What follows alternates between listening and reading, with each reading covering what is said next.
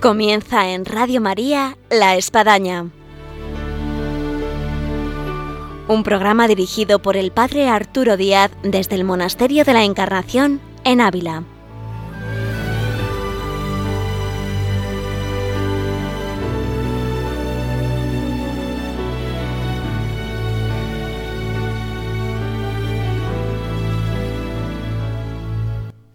Muy buenos días, les habla el Padre Arturo Díaz, bienvenidos a La Espadaña. Suena ya nuestro ambiente eh, los toques de la Navidad, ya estamos muy cercanos y en este nuestro programa queremos acercarnos de alguna manera a este gran misterio del Dios entre nosotros para hablar del Belén.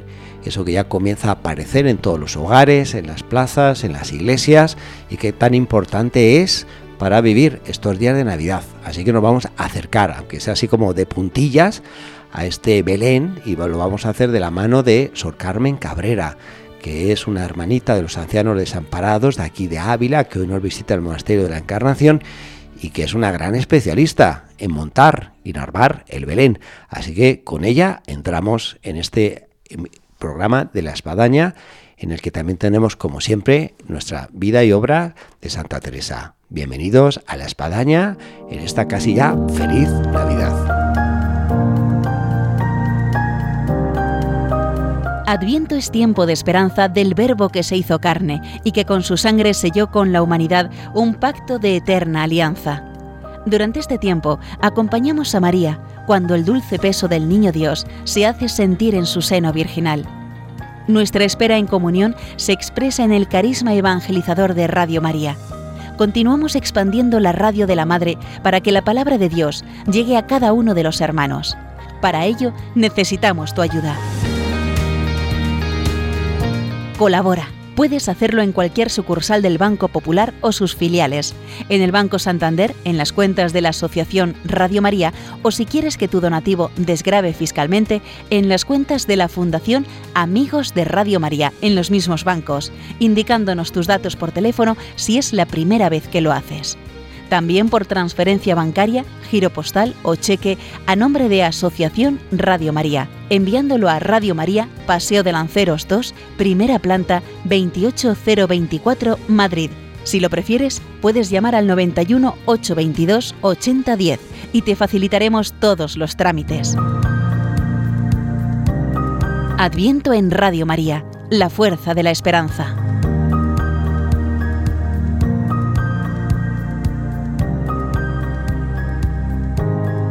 Buenos días, Sor Carmen. Buenos días, Arturo. Tenemos con nosotros aquí a Sor Carmen Cabrera, de las Hermanitas de los Ancianos Desamparados, que ¿cuánto tiempo lleva aquí en Ávila, la Casa de las Hermanitas? Mm, pues llevo mucho tiempo, 20, 20 años. Bueno, fantástico.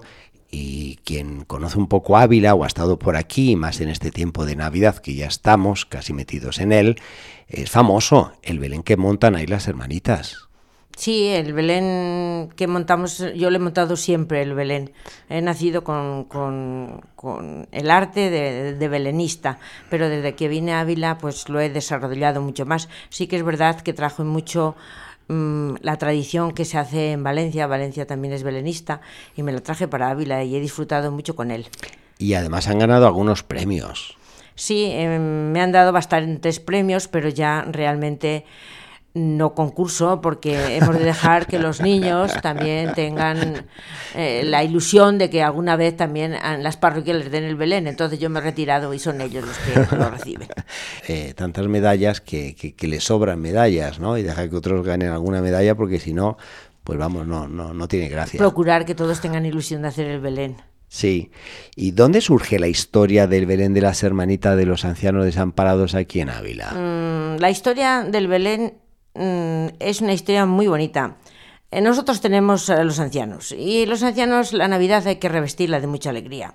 Para revestirla de mucha alegría y de mucha visita, pues hemos eh, intentado hacer el Belén. Entonces el Belén está hecho casi casi en la gente tiene que pasar durante toda toda la casa para poder ver el Belén, porque para ver el Belén que hacemos nosotros tienen que ver el Belén que son nuestros ancianos. Entonces, para atraer a la gente que también visite nuestros ancianos, que nuestros ancianos vivan las fiestas, pues hacemos el Belén, aparte de, de que vives el Belén desde la Navidad, desde el misterio. Sí, sí, sí. Y, los hermanitos, eh, pero los ancianos colaboran en, en la realización Ellos colaboran, sí, colaboran. Muchos me hacen algunas cositas. Mm, ellos cuidan del Belén durante el tiempo de la Navidad. Todos tienen, algunos tienen sus horas y tienen que estar cuidando el Belén porque nosotros no podemos estar siempre presente enseñando a los demás y son los ancianos y cada uno tiene su hora y no lo pierde, ¿no? El montar el Belén todos los años y en algunos casos, pensemos en nuestras casas, nuestras parroquias, nuestras comunidades, pues te encuentras que, siempre tienen las mismas figuras, más o menos, las mismas casas, bajo la misma decoración que se ha ido almacenando año tras año. Eh, siento que hay tres elementos que son así, digamos, esenciales para ir renovando el Belén y hacer el Belén pues atractivo. Eh, por un lado, eh, el ingenio, la creatividad, el fervor, eh, de estos elementos, eh, ¿cuáles usted más usa? Pues los dos, la creatividad y el fervor. Este, el fervor porque no te puede faltar. El Señor te da muchas veces la ilusión de que la hagas y te ilumina. A mí me ilumina el Señor, a mí me ilumina la iglesia. Y yo tengo que eh, eso ponerlo para que sea también un evangelio a los demás. Eso en cuanto al fervor. Pero también este año la creatividad ha sido muy importante porque el Belén que hacemos nosotros no se puede cambiar todos los años, pero sí cambiamos varias cosas. Este año hemos puesto Belén mm, nuestras raíces, porque la parte que teníamos de Teresa de Jesús, pues hemos puesto unas cosas muy bonitas de Ávila que todos los abulenses se van a sentir identificados con lo que hay allí. ¿Y, se puede decir ya o todavía no? Yo sí, ya se puede ¿Ah, felicitar, sí? Bueno, pero ¿qué, es la novedad? La novedad es que hemos puesto uh, agredos, ah. gredos, con todo lo que supone el pico del Moral Manzor, oh. con todo lo que supone la cantidad de, de, cabras que hay en, autóctonas, autóctonas de, nuestra tierra. Y también pues hemos puesto pues cómo se vive en Gredos. Ah, súper interesante. Hemos puesto el, el, río Tormes, que eso fuera del Belén. Luego ya la gente pues necesita tener alguna cosa que sea distinta de otros años. Luego ya entramos en el Belén. Tú sabes que el Belén nuestro mm, tiene una calle porque yo pretendo que la gente esté metida dentro del Belén, que no la gente vea el Belén, sino que la gente entre y penetre en el Belén. ¿Y la gente cabe por el Belén? La gente cabe en el ah, Belén, la gente pasea por el Belén como si, como si fuera una, una de las figuras, que eso, de eso se trata. Sí. Entonces hemos hecho una calle... ¿Y cómo mm, logra ese efecto? Pues porque es una calle en una cueva. Ya. Entonces la gente entra. Pero de tamaño natural. De tamaño natural, tú ah. puedes entrar ahí. Sí, sí, yo como voy casi todos los años nunca había visto una cosa así. Tú puedes ah. entrar. Entonces en la calle hemos puesto una serie de puertas que son las puertas de los profetas. Cada profeta, tú sabes que el pueblo de Israel estaba siempre iluminado por los profetas. O sea, que Belén se remonta también al Antiguo Testamento y por otro lado a la ambientación de Gredos. Uy, esto es súper creativo, súper original. Entonces hay mucha creatividad, pero la creatividad se nos es dada por el Señor Sin duda, basta leer el primer capítulo de Génesis. Claro. También tenemos aquellos que nos trajeron a Ávila la fe. Segundo, Juan de la Cruz, Teresa de Jesús, Pedro del Barco, Pedro de Alcántara y Pedro Bautista. Y hablando de San Juan de la Cruz, desde aquí quisiera invitar a todos los de Radio María que se acercaran a él y, estos días meditaran los poemas que tiene sobre la encarnación, que es para quitarse muy, el sombrero. Muy apropiados. Muy apropiados. Sin duda. Hay también, hermana eh, Sor Carmen, a la hora del Belén, hay algunos que sienten que no tienen tiempo Dice, fui yo con tantos niños, fui yo con todo el jaleo que tengo en la parroquia, uy, en la comunidad, eh, además no hay nadie que tiene la, la, disposición. Eh, hay también otros tres elementos a la de montar el tiempo, a lo no tengo tiempo, el arte eh, y la maña. ¿Eh? Hay artistas, pero luego no son mañosos, no saben cómo hacer la conexión con la fuente y que las luces pues tengan todo el brillo que tienen que tener, que se enciendan debidamente, en fin, de estos tres elementos que nos puede decir, de tiempo, arte y bueno, mm, el tiempo mío mm, es mi Belén nocturno, mm, yo, yo trabajo mucho de noche, porque de día tenemos que trabajar. Así que en este sentido es un ejemplo para aquellos que decimos, yo no tengo tanto tiempo montar un Belén solamente se puede decir estamos en Navidad y tenemos que presentar el Belén, que es Jesucristo que se encarna entre nosotros, y eso tenemos que representarlo de la manera que sea, y sobre todo hoy en este tiempo nuestro, que hay otros elementos que eh, van configurando las fiestas que no tienen que ver nada con la Navidad. Y en este su caso, entonces, por lo que dice usted, le saca tiempo a la noche. Yo le saco tiempo a la noche. Ya, ¿Y cómo hace luego para levantarse temprano? Pues no sé, cuando estás tan tan mm, tan bien eh, allí, pues pues te levantas, o sea, est- estás motivada, entonces la motivación te hace man- mantenerte despierta.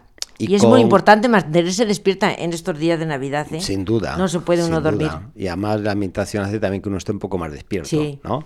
Pero eh, ¿con cuánto tiempo prepara el Belén? ¿Cuánto tiempo me ocu- O sea, ocupará? Pues mes algunos antes, meses. No, eh, no, no, no, no, no, no. Varios meses Varios antes. meses. Varios O meses sea, antes. Casi ya desde después del verano, septiembre, Pues octubre, sí, por ahí. Sí.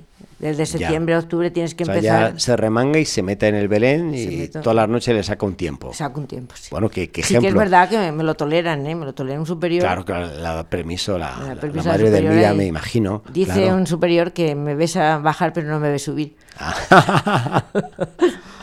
Sí. Pues todo un ejemplo para aquellos que dicen que no tienen tiempo. Aquí Sor Carmen le saca tiempo a la noche. Así la que mientras noche. duermen los niños, Claro. ¿no? Eh, El papá y el mamá tienen que poner el Belén para que cuando se despierten los niños se encuentren al niño entonces, Dios allá. eh, aquí no hay excusas. No hay ¿Y qué nos puede decir del arte y la maña? Saco tiempo, pero, pero yo no tengo eh, ese arte y luego Eh, no soy mañoso, no soy medio importa, patoso. No, no- no importa, el que no tenga arte no importa. Para poner un, un Belén no se necesita nada más que, que- que- que querer. Yo pienso que querer. Ya. Y el Señor nos da después el arte. Aunque se fundan los plomos, se fundan los se- plomos. se inunde de agua la sala. Sí, sí, sí. Bueno, pues nada, hay que echarse a la piscina. Claro, hay que echarse a la piscina, hay que poner el Belén. Todas las casas, por lo menos las casas cristianas, debemos de tener un Belén.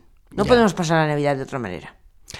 Eh, hablando del cristianismo, sentimos las navidades que, si no nos despertamos, cada vez son más laicas, donde encontramos en una sociedad que vive el símbolo, la imagen, pues nos encontramos que hay símbolos e imágenes que no corresponden a lo que es la Navidad, porque nos encontramos por el símbolo, yo me he encontrado, por ejemplo, por las calles de Salamanca, oye, paraguas, ¿no? Y bombillas ahí, como si te hubiese a dar una, una electroconstrucción ahí, y, símbolos que son cuadrados, ¿no? Redondos, eh, la importancia de la imagen cristiana, del símbolo cristiano, en unas fiestas que son cristianas. Son unas fiestas cristianas, tenemos que a veces que respetar, porque hay mucha gente que lo pone y, y- y se cree que son fiestas y no son cristianos, entonces lo ponen así. Pero ante un cristiano, la imagen tiene que ser la imagen de Jesús. Yo te digo que catalogo la sociedad mm, en la que me encuentro en estas Navidades de cuatro maneras. Hay Sí. personas que son amargadas, que no les gusta nada la fiesta. Entonces dice que son mucha fiesta, que para qué tanta fiesta.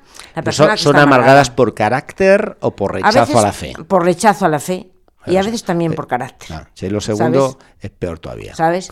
Después hay las personas nostálgicas, las personas que siempre en estas navidades se reúnen y no está el padre, no está la madre, no está... Son navidades, es Jesús que viene, tu padre y tu madre están en el cielo y desde, el- desde el cielo te mira. No lo vivas nostálgicamente, vívelo con bonita mirada, alegría. Muy bien. ¿Cuánto puedo ayudar a quien está en esa Claro. nostalgia?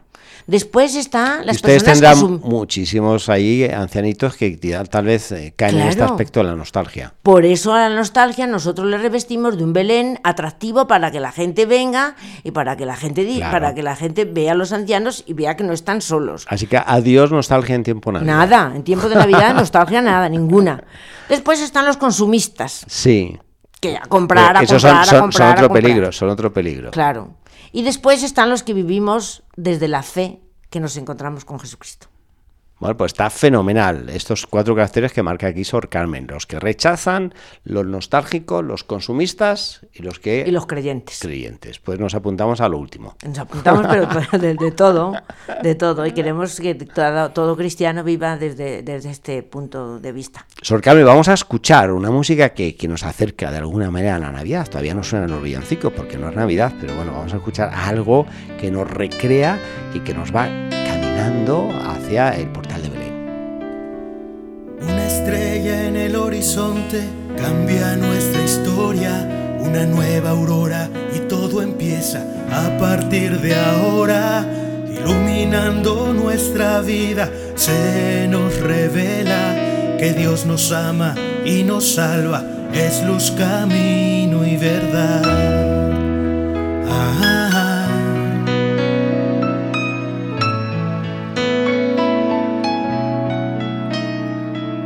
Un solo Dios y una sola fe unen nuestras almas. Es una misma esperanza la que nos abraza. Con el Papa en obediencia, construyendo nuestra iglesia, roca firme, siempre nueva en Cristo Jesús, siempre fiel. Bajo la misma luz, bajo su misma cruz, cantando a una voz. al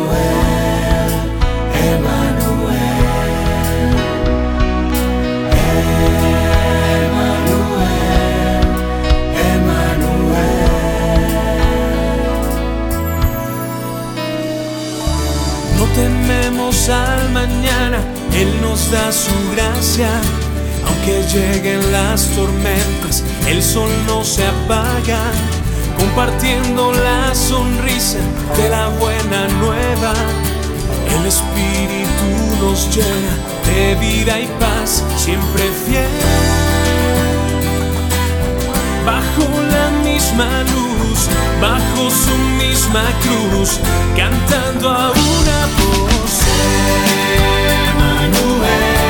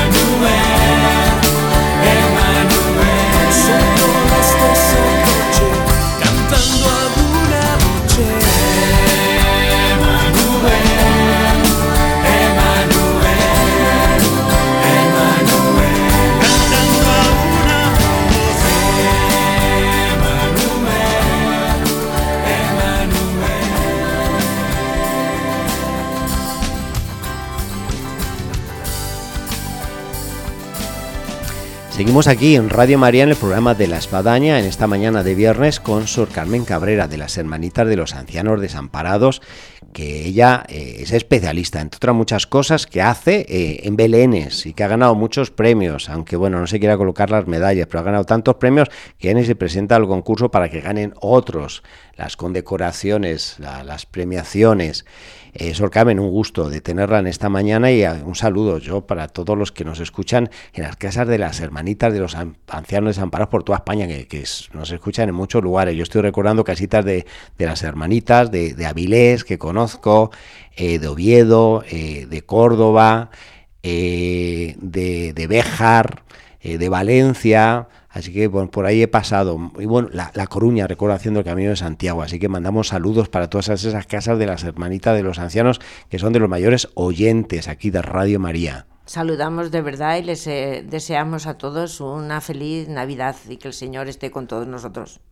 Eh, eh, una de las cosas que tiene el Belén, y es donde uno se siente, bueno, que compensó el esfuerzo, la dedicación, el tiempo, las horas que quitó al sueño, como usted nos estaba relatando, luego es el aprecio eh, la devoción que, causa a los que visitan el Belén. ¿Usted, ¿Usted cómo se siente? ¿Se siente así como el actor de teatro que ya terminó la representación y todos son aplausos y uno pues eso hace reverencia al público y, muestra su, su gratitud de, todo ese reconocimiento? Mira, yo nunca, nunca siento el Belén desde ese punto de vista. Yo cada vez que entro al Belén, cada vez que entro al Belén le siento nuevo, como si no lo hubiese hecho yo me pasaría allí el tiempo. Eh, está la diferencia de, los grandes cocineros, que tenemos tanto el Masterchef y todas estas cosas, ¿no? Después te hablo de mi Vale, cocina. vale, vale, que los pucheros anda el señor, dice Santa, Teresa. Eh, el cocinero es curioso que, que, bueno, se pasa todo el día a la cocina y luego no prueba nada. Dice, no, es que ya, ya está todo metido, metido en la cocina oliendo esto y probando aquí, picando aquí, al final no come nada y es curiosísimo, ¿no? Todos saboreamos lo que cocinó, pero como que él mm, te quita el aprecio porque, bueno, pues él no prueba nada. Eh, en el caso del Belén pasa lo contrario, por lo que mm, En el caso del Belén, yo también catalogo a las personas que ven el Belén de varias. Hay unos que, ven el Belén, ¿sabes? Sí. Le han visto. Son muy buenas las catalogaciones de, de Sor Carmen, así que presten atención, oyentes. Ven el Belén. Unos, unos que ven el Belén. Sí, miran el Belén, miran el Belén. Primero hay unos que miran el Belén, lo han mirado, eh, pasan, no se han enterado de nada. un poco pasotas. Claro. Después hay otros que lo ven, y quieren ver pues aquello y quieren ver aquella lejanía y quieren ver cómo se ha hecho y cuánto hemos gastado, eh, cuánto papel hemos gastado y todas esas. Y luego hay otros que contemplan el Belén. Y yo invito a que la gente contemple el Belén. Nos quedamos también en los últimos, entonces. Nos quedamos en los últimos, en contemplar el Belén, porque mira, en el Belén todas, todas, todas las imágenes tienen un mensaje y eso es importante que cada uno se lleve el mensaje de las imágenes. No hay nadie que vaya sin compartir, no hay nadie que vaya sin alegría, no hay nadie que vaya sin adorar a, Dios, los que están cerca del, misterio. No hay nadie que vaya, están los pastores que van con sus ovejas, o sea, todo el mundo va a llevar algo. Es una evangelización simplemente con mirar las imágenes. Yo casi todos los años suelo ir a visitarle Belén de ustedes, en la casa de las hermanitas de los ancianos desamparados aquí en Ávila, y es llamativo eh, la cantidad de niños que van con sus padres. Y hay un factor en los niños que yo creo que nos tenemos que contagiar los que ya hemos pasado cierta edad. Y es la ilusión. Dice, mamá, mamá, mira, mira, mira, mira, papá, papá, mira, mira. No, fíjate, fíjate el pastor, eh, fíjate cómo, cómo se, se, se mueve ahí el sol, ¿no? Yo creo que que lo importante es, también es ser un poco como niños, ya no lo dijo el Señor, sino si quieres como niños. Una persona que vive como niño pues no es una persona agresiva, no es una persona, um, sino es una persona limpia, es una persona que todo lo ve con unos ojos de niño. Los niños lo suelen ver muy bien. Pues si añadimos a la contemplación que nos anima el Sor Carmen para ir al Belén y visitar el Belén, pues qué importante si le metemos además ilusión y yo diría algo más, también a lo mejor la fe adulta, de, experimentada, de, los ancianitos que ustedes tienen, de ustedes mismas, eh, son elementos que sería fantástico. Contemplación, ilusión y fe. La fe ante, ante estos días que se nos avecinan es importantísima. ¿Por qué? Porque no nos damos nunca cuenta de lo que es la encarnación de Dios. El misterio de la encarnación trastoca a toda persona que intenta descubrir un poco a Dios. Si nos ponemos ahí, la humildad nos tiene que acompañar. Pero yo te diría que eh, Cristo se encarnó en María, pero se encarnó en toda la naturaleza. Entonces, estos días yo creo que debiéramos de pasar un poco de puntillas sin herir a la naturaleza, porque realmente Cristo está entre nosotros. Y estaba haciendo referencia que iba a comentar algo de la cocina. Sí, voy a comentar Ah, que ah, ¿Hay la cocinas noche- también en el Belén? Eh, yo soy la cocinera y... Ah, eh, Y eso- entonces- eso ya se sale un poco el la cocinera de sí, sí, pero no, de- no, de la no. comunidad. La Navidad es muy importante, eh, es muy importante también eh, la cocina. Yo he puesto los reyes Sí. a la entrada de mi cocina porque quiero dar de comer a mis ancianos como si fueran reyes. Ah, muy bien. Entonces ¿Sabes? ha puesto los Reyes Magos a la Sí, entrada sí. de la cocina. Porque quiero dar de comer a mis ancianos como si fueran reyes. Bueno, muy bonito. Seguro que si eh, el Papa Francisco está escuchando nuestro programa va a tomar la idea y va a hacer lo mismo ahí en el Vaticano. Pues puede ser, Sí. que dé de comer a los pobres como si Sí, fueran sí, sí, reyes. vamos, Bueno, eh, es que realmente en Navidad, ¿quién fueron allá? Eh, Los, Los pastores. pobres, los pastores, sí. los pobres. Porque los ricos ya tenían raso. bastante, tenían, estaban en las grandes cenas y no descubrieron aquello. Los pobres Ya. fueron los que descubrieron a Jesús. Eh, tomamos nota. ¿eh? Eh, Esta entonces yo originalidad quisiera decir- Cocina. Que ese día en la, es tradición de la congregación hacer la sopa al niño. Sí, ¿en qué ¿La consiste? La sopa al niño consiste en leche, almendra y pan. A ver, repetimos, leche, almendra y pan. Sí, entonces la leche Y, se... y se- calienta, caliente. y azúcar, claro, claro, caliente, caliente. Es lo último que se da. Ah, se es toma postre, an- es el antes, postre. O sea, claro, claro, el cuando estamos hablando de sopa estamos ya Sí, sí, despistados. sí, es no, no, esa es la sopa del niño que es antes de los turrones, se sirve a, todo, a todos los que están en la casa. Hay gente que viene de fuera a probar la, la sopa del niño. Es una cosa muy, muy, muy típica de nuestra casa. Si alguien se está incorporando a nuestro programa de La Espadaña, que en Radio María acaba de meterse en el coche, ha enchufado la radio, o llegó al cuarto y enchufó la radio, está en la oficina y enchufó la radio, no estamos hablando de cocina, ¿eh? estamos hablando de los belenes, aquí con Sor Carmen, que está siendo un gusto. Y más de alguno se puede estar preguntando eh, si va a venir a Ávila o está aquí en Ávila y a lo mejor nunca ha ido o quisiera ir, eh, ¿dónde visitar eh, este Belén del cual tanto estamos hablando? El Belén está situado frente a la casa de Santa Teresa. Somos realmente los vecinos de Santa Teresa en el Hospital mm, Viejo de Ávila y se puede visitar desde las diez y media hasta la una y desde las cuatro y media hasta las siete y media. Hay muchos grupos que vienen y a lo mejor pues no llegan en, esos momentos y llaman y se les abre. ¿Hay un teléfono de contacto o algo así? Sí, el alguien quiere llamar? 920 21 10 64 Bueno, lo repetimos por si alguien no lo anotó bien, 920.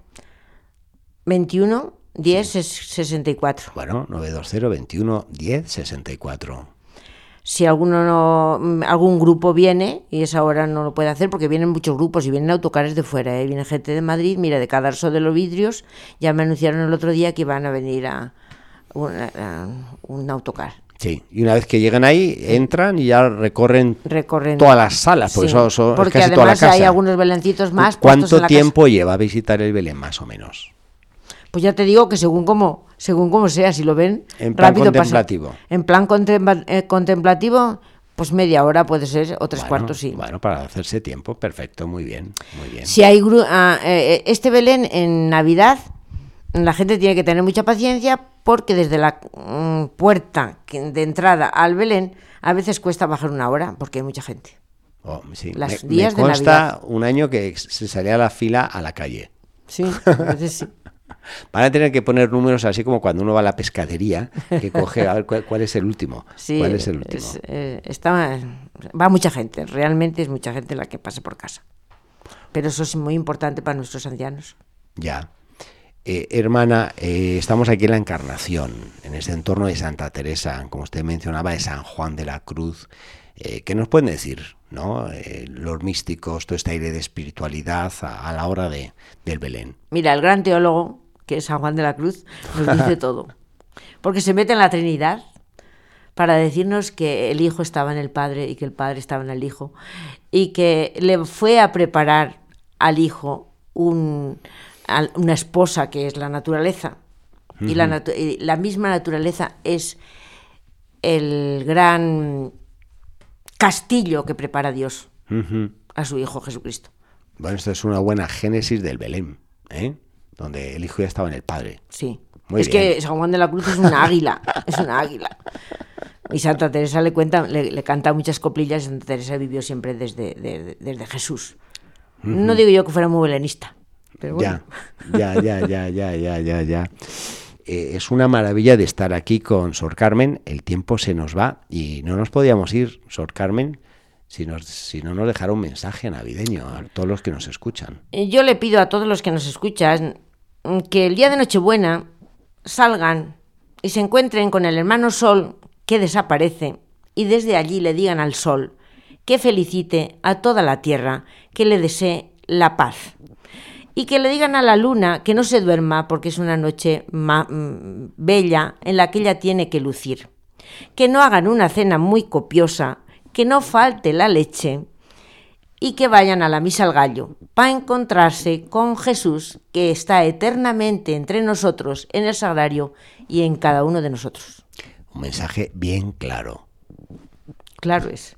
Eh, Sor Carmen Cabrera, hermanita de los ancianos desamparados, belenista, además de ser una gran monja. Un gustazo de estar una vez más aquí en nuestro programa. Gracias Arturo por Eh, llamarme. se tiene que repetir, ¿eh? Cuando quieras. Bueno, pues ya está, eh, ya está Sobre- marcada la, ¿no? sobre la próxima, sobre si lo que quiere. quieras y cuando quieras. Sin duda, sin duda. A ver si para otra hablamos porque ya el barco de Ávila de ese lugar tan maravilloso que es todo ese entorno, en fin, de Gredos y que nos ambienta en este Belén. Muy bien, sí. Pues eh, feliz ya casi Navidad, Sor Carmen. Igualmente a todos los de Radio María y a todas las personas que quiero. Feliz Navidad. Gracias. encuentro paz, nada sin ti, mis ojos no brillan. La vida es poca cosa sin ti, sin ti, sin ti, sin ti. La vida es poca cosa.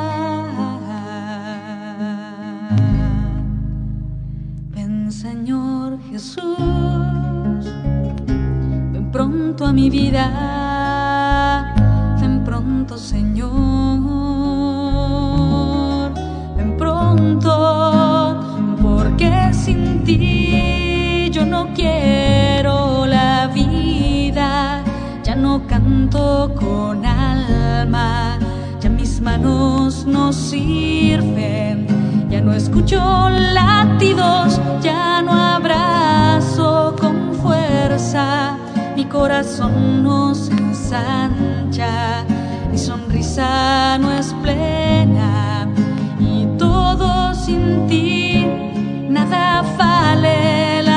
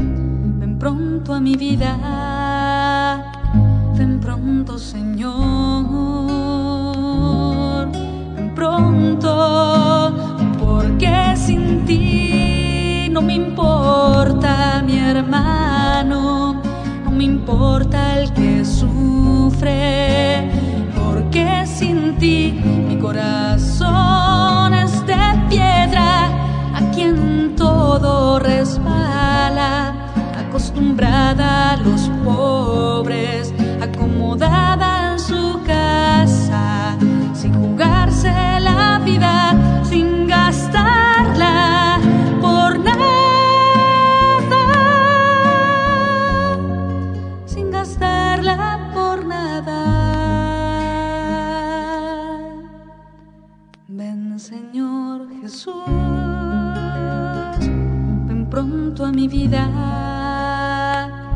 ven pronto Señor. Y entramos ahora en la sesión de vida y obra de Santa Teresa con María Ángeles Álvarez. Buenos días, María Ángeles. Buenos días y un saludo muy navideño a todos. Exacto, en la víspera de Navidad tenemos en esta sesión algo especial y es que Santa Teresa va a hacer realidad ese palomarcico, diríamos, ese pequeño Belén de ese San José, de ese convento que funda con esas primeras cuatro novicias. Sí, ese pequeño portalito, como ella le gustaba tanto decir, porque venía en esta, en esta imagen a reflejar todo lo que ella quería, ¿no? Lo que quería que fuera su casa, pobre, humilde y llena del calor, ¿no? Del portal, como un portal de Belén. Así que pues nos recrea con la ambientación de estos portales de Belén, de este periodo que vivimos navideño. Sí, es un verdadero portal de Belén, ¿no? Lo que la reforma de la, de la santa en, en ese momento. Eh, cuando, cuando la santa vino desde Toledo, eh, porque había muerto su hermana, pues encontró que llegó, como habíamos comentado, el breve de Roma, eh, que ya le daba la licencia para, para poder eh, fundar el convento de San José. Y empezó el problema que habíamos visto en el programa anterior del cambio de obediencia, ¿no? de la obediencia de, de los carmelitas, que no aceptaban todo esto, a ponerle en la obediencia al señor obispo que tampoco al principio eh, pues estaba muy, mm, muy a favor de la, de la santa y de, y de toda la reforma.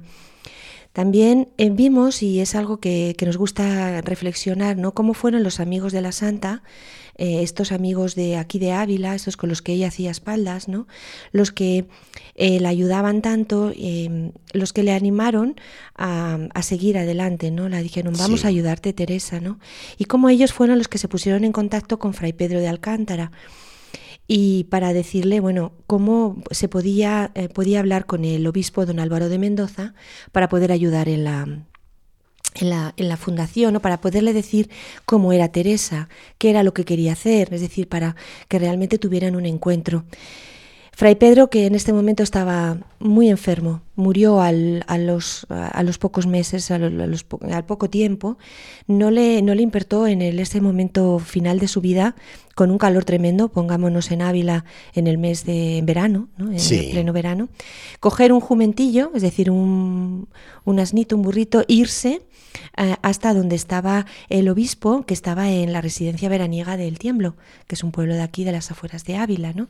Que habrá más o menos unos eh, 60 kilómetros. Sí, pero 70. con muchísima curva, no sé, Sí, el un camino, un camino, Hay que imaginarse cómo sería el sendero de ese tiempo. Si la carretera es lo que es, sí, y, y bueno, pues, pues, pues lo hizo pues por Teresa, es decir, nos, nos damos cuenta de la importancia que le daba Fray Pedro a, a, a toda la reforma del pensamiento de la santa, es decir, cómo realmente le había eh, tocado el corazón el Señor también a él para que ayudara, para que hiciera todo lo posible, ¿no? Eh, Fray Pedro fue allí, ¿no? Y pues para, para exponerle un poco eh, las razones al obispo, ¿no?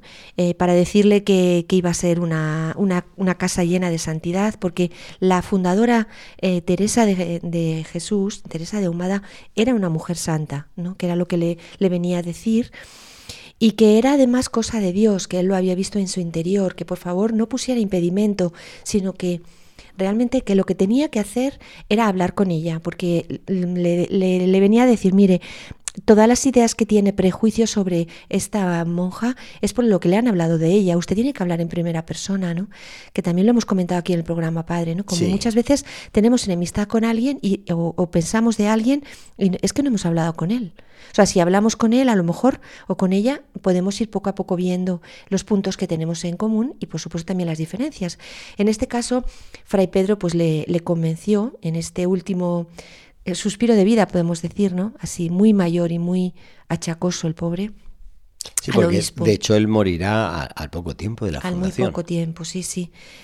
Eh, entonces le convenció para que volviera a Ávila, el obispo volvió a Ávila y eh, estuvo hablando con, con nuestra santa, ¿no?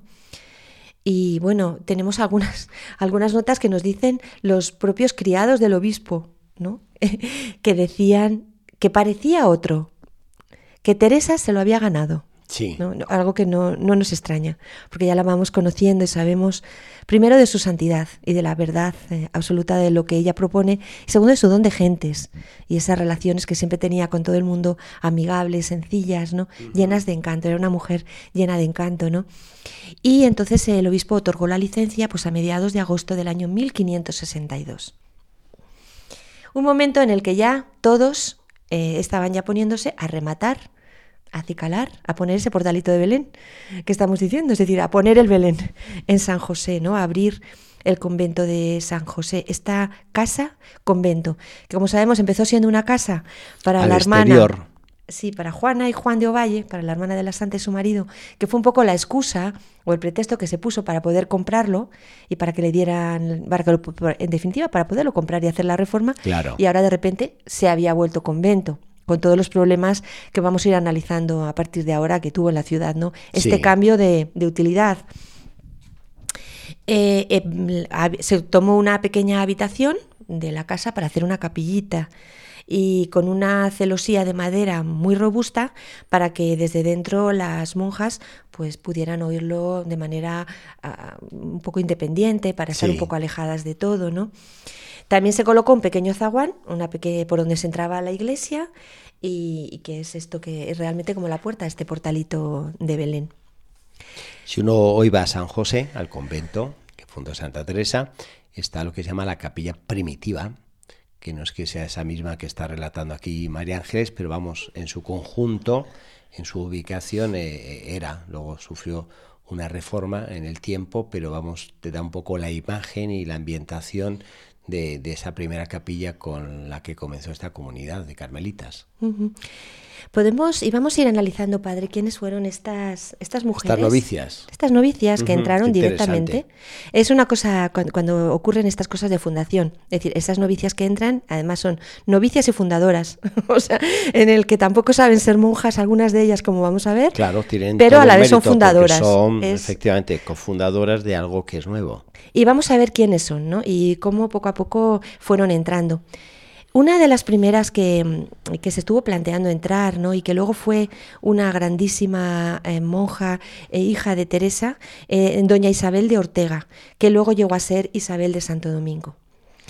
Curiosamente, Isabel de Ortega, como vamos a decir de otras, de otras eh, mujeres, pues fue Fray Pedro de Alcántara el que la convenció de que cambiara eh, su vocación de entrar en las descalzas franciscanas de Madrid para entrar en el convento que se estaba fundando de la Santa.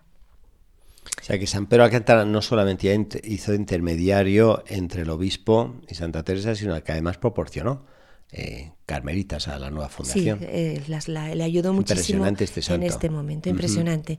Isabel de Santo Domingo nació en Cardeñosa y se quedó huérfana de madre y de padre y se vino a vivir con su tío Antonio Vera Bracamonte. Este se confesaba con Fray Pedro de Alcántara. Eh, bueno, luego ya profesó en San José y realmente, como he dicho, pues fue una de las hijas de la santa que, que llevó el, el Carmelo reformado eh, por, por, toda, por toda España, ¿no? Y donde tenemos también, conservamos algunas cartas de la santa, es decir, una relación muy íntima. Isabel al principio, cuando Fray Pedro le hizo la propuesta de entrar en San José, pues dijo que tenía muchísimos reparos y que no veía nada claro que ella entrara allí. Que no, que, que no Que veía si, bien. si lo vemos humanamente, claro, no es lo mismo entrar en un convento hecho y derecho como el de Madrid, que venirse a un convento que, que está todavía por, por hacerse y que es todo nuevo. Claro, y lo que más le, le- le echaba un poco para atrás a Isabel era que ese convento no estaba bajo la obediencia de los frailes, sino que era algo que encima estaba un poco ahí con, con problemas de, de quién dependía, en fin. Y Fray Pedro hizo pues algo que, que él, como hemos visto en analizando su comportamiento, ha hecho varias veces, ¿no? Que, que hablen ellas. Usted, le dijo usted, Isabel, tiene que hablar con doña Teresa. Tiene que hablar con ella. Y entonces eh, él hizo que fueran a comulgar juntas y a confesarse con él a una iglesia de aquí que se llama Monsen Rubí, que, que al que venga a Ávila. Y los de Ávila lo conocen y los que vienen aquí pues le, le recomendamos, ¿no? Pues una iglesia muy bonita. Y al segundo día de ir a misa, eh, confesarse y comulgar, pues ya eran amigas. Las dos, ya es- esto de sentarse en el banco con alguien en misa, al final hace pues Genera un vínculo espiritual sí, que sí, luego se convierte en amistad. Eh, tenemos una crónica de estos momentos eh, de Juan de San Bernardo, en el que se supone que fue en esta ocasión cuando a la hora de comulgar se le aparecieron a la santa San Francisco eh, de diácono y San Antonio como subdiácono. Un día la santa le dijo a Isabel, sepa que la quiero tanto porque se me parece. Isabel respondió, si es eso, si eso fuese madre, ¿qué me faltaría? Como diciendo, jo, qué gusto, ¿no? Sí. Y dijo la santa, en lo malo, hija, en lo malo. como, bueno, como Isabel era de una familia muy conocida, pues levantó mucho revuelo en la ciudad. Las otras novicias que, entraron, eh, pues tenemos a Antonia de, de Lenao, de 27 años, que también era otra dirigida de Fray Pedro. Pues ya van dos vocacionales de San Pedro. Que quería haberse ido a otro convento y que Fray Pedro la convenció de entrar aquí en San José con esta nueva reforma. Eh, a María de la Paz, que era de una familia humilde de Ledesma, y que aquí también tenemos otra relación de estas amistades de la Santa, ¿no? Porque era criada en el palacio de Doña Guiomar. Ah. Pues cuántas salieron de estos palacios, de, Doña Luisa, de la Cerda, de Doña Guiomar. Nos abren como ser la un puerta. ambiente como de medio de convento estos palacios. Claro, es que nos ponen, nos ponen esto, lo que, lo que había por dentro de estos palacios, que realmente había una vida espiritual compartida Sí. entre los señores y, y la gente de servicio, podemos llamar hoy, criadas de entonces, Sí, ¿no? sí. Donde todos oraban y donde todos se consideraban, es decir, donde realmente ella, la santa, conoció a, a esta, a esta mujer allí, y igual que, que- que había conocido pues a, a Mari Díaz, es decir, a, a personas que luego de una santidad y personas con una vida espiritual que, Sí. que pertenecían a ese otro nivel de servicio, ¿no? Pero a mí me parece que nos abre un poquito, como dice padre, como una puertecita Sí. a lo que eran los palacios, algunos palacios, ¿eh? de las amigas de la santa. Luego también entró Úrsula de los Santos, que tenía 43 años, ya era una mujer más mayor, que estaba recomendada por el maestro Daza, Gaspar Daza, del que hemos hablado, ¿no? que el padre que al principio tampoco eh, le tenía muchas simpatías con la santa, pero que luego, como vamos a ir viendo en programas sucesivos, fue un grandísimo amigo que le ayudó tanto en todo, ¿no? Y de Úrsula de los Santos, pues lo que se dice es que era muy galana, es decir, que debía ser muy guapa, muy, muy eh, y que luego después pues tuvo una grandísima santidad. Y la cuarta, eh, pues es María Dávila, eh, que, era la hermana del, capellán de San José, Julián de Ávila, al que se le parecía mucho. Julián de Ávila, que, bueno, él era un sacerdote abulense, que fue amigo y confesor de la santa por más de 20 años. O sea, eh, un grandísimo amigo que le ayudó muchísimo a lo largo de, de toda su vida y la reforma a la santa. Eh, el padre de Julián de Ávila pues era un comerciante de, de paños. Señalo esto, padre, porque, porque claro, es que en Ávila había una actividad de este tipo importante, Textil. textil, ¿no? Y entonces, pues este era el, el padre de Julián de Ávila, se dedicaba a esto. Entró en el sacerdocio por, eh, por medio de Gaspar Daza eh, y fue capellán en San Millán y luego después fue capellán en San José.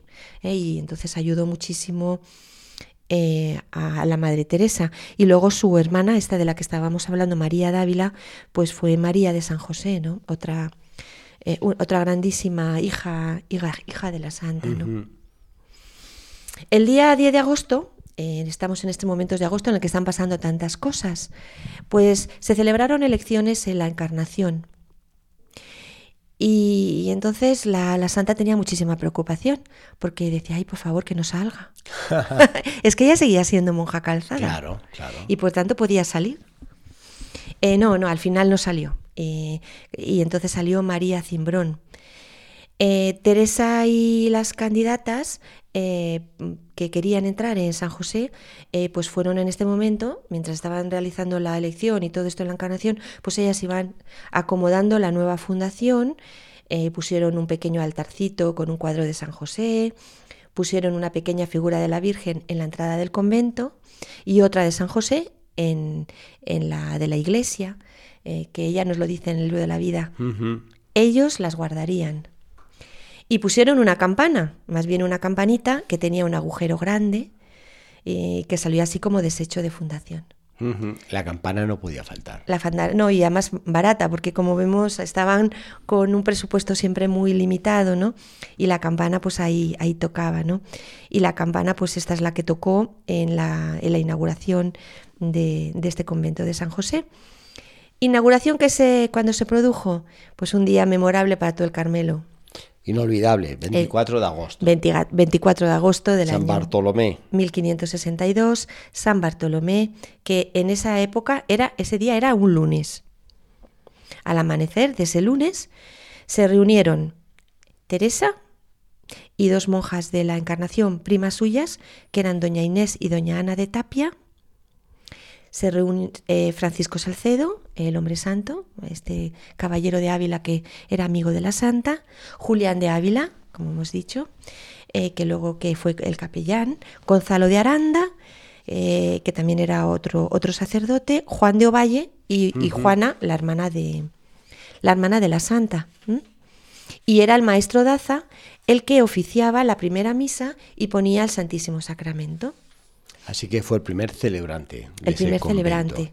Allí salieron las cuatro postulantas con el hábito descalzo y con la ceremonia del ordinario de la orden eh, se les admitió a la regla primitiva de Nuestra Señora del Monte Carmelo. Sí. Lo hizo el maestro Daza eh, en nombre del obispo que luego después acudió.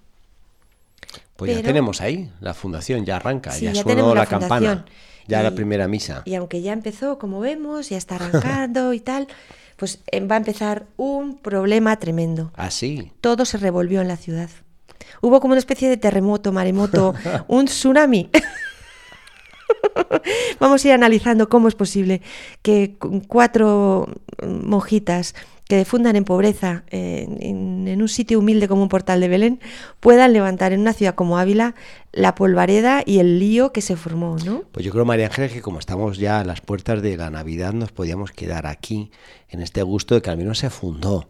Y a lo mejor el tsunami que va a aparecer en San José lo, lo relatamos ya después de la Navidad para que, bueno, quedarnos con este buen sabor de boca, menos Santa Teresa está dentro del convento, que sonó la campana, que se tuvo la primera misa, que entraron las primeras novicias y que se vio realizada la obra. se vio realizada, sí, aunque fuera había mucho aire y hacía muy, mucho frío y empezaron luego a entrar muchos problemas, pero también todos estos problemas, como vamos a ir analizando en programas sucesivos, pues nos ponen realmente eh, en la vida diaria. Y yo en la vida diaria que está llena, padre, está llena muchas veces de problemas. Sí, o sea que sí. aunque sea una cosa, como vemos, realmente que lo quiere el Señor, una cosa llena de, de razón, una cosa llena de, de verdad, pues al final hay muchos problemas y hay que y vamos a ir viendo cómo la Santa los admitió y cómo salió adelante con ellos y cómo fue adelante con tantísimo problema que, que tuvo a partir de este momento. Como estamos ya en la víspera de la Navidad, María Ángeles, mirando este portalito que fundó Santa Teresa del convento de San José, eh, ¿qué mensaje navideño podrías dejar para todos aquellos que nos escuchan eh, en estas vísperas de la Navidad? Pues que el, que el portal de Belén esté sencillo, eh, lleno de luz y lleno de paz eh, de estos días, ¿no? que nos remuestra, por ejemplo, la figura de- del convento de San José, esté siempre dentro de nuestra vida y en nuestro corazón, ¿no?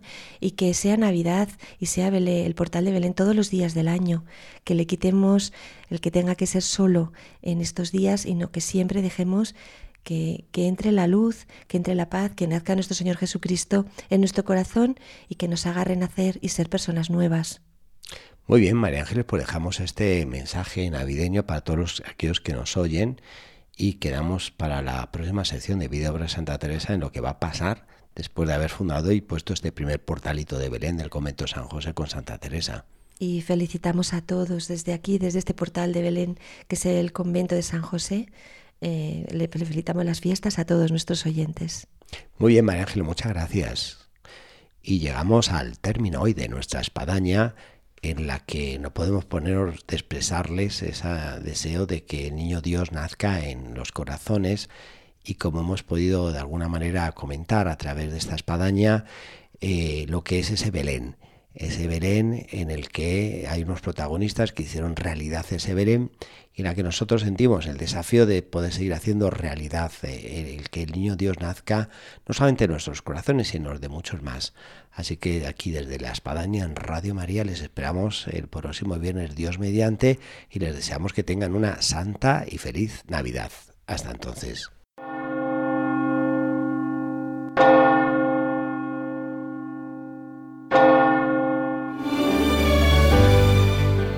Han escuchado en Radio María La Espadaña, un programa que dirige el Padre Arturo Díaz desde el Monasterio de la Encarnación en Ávila.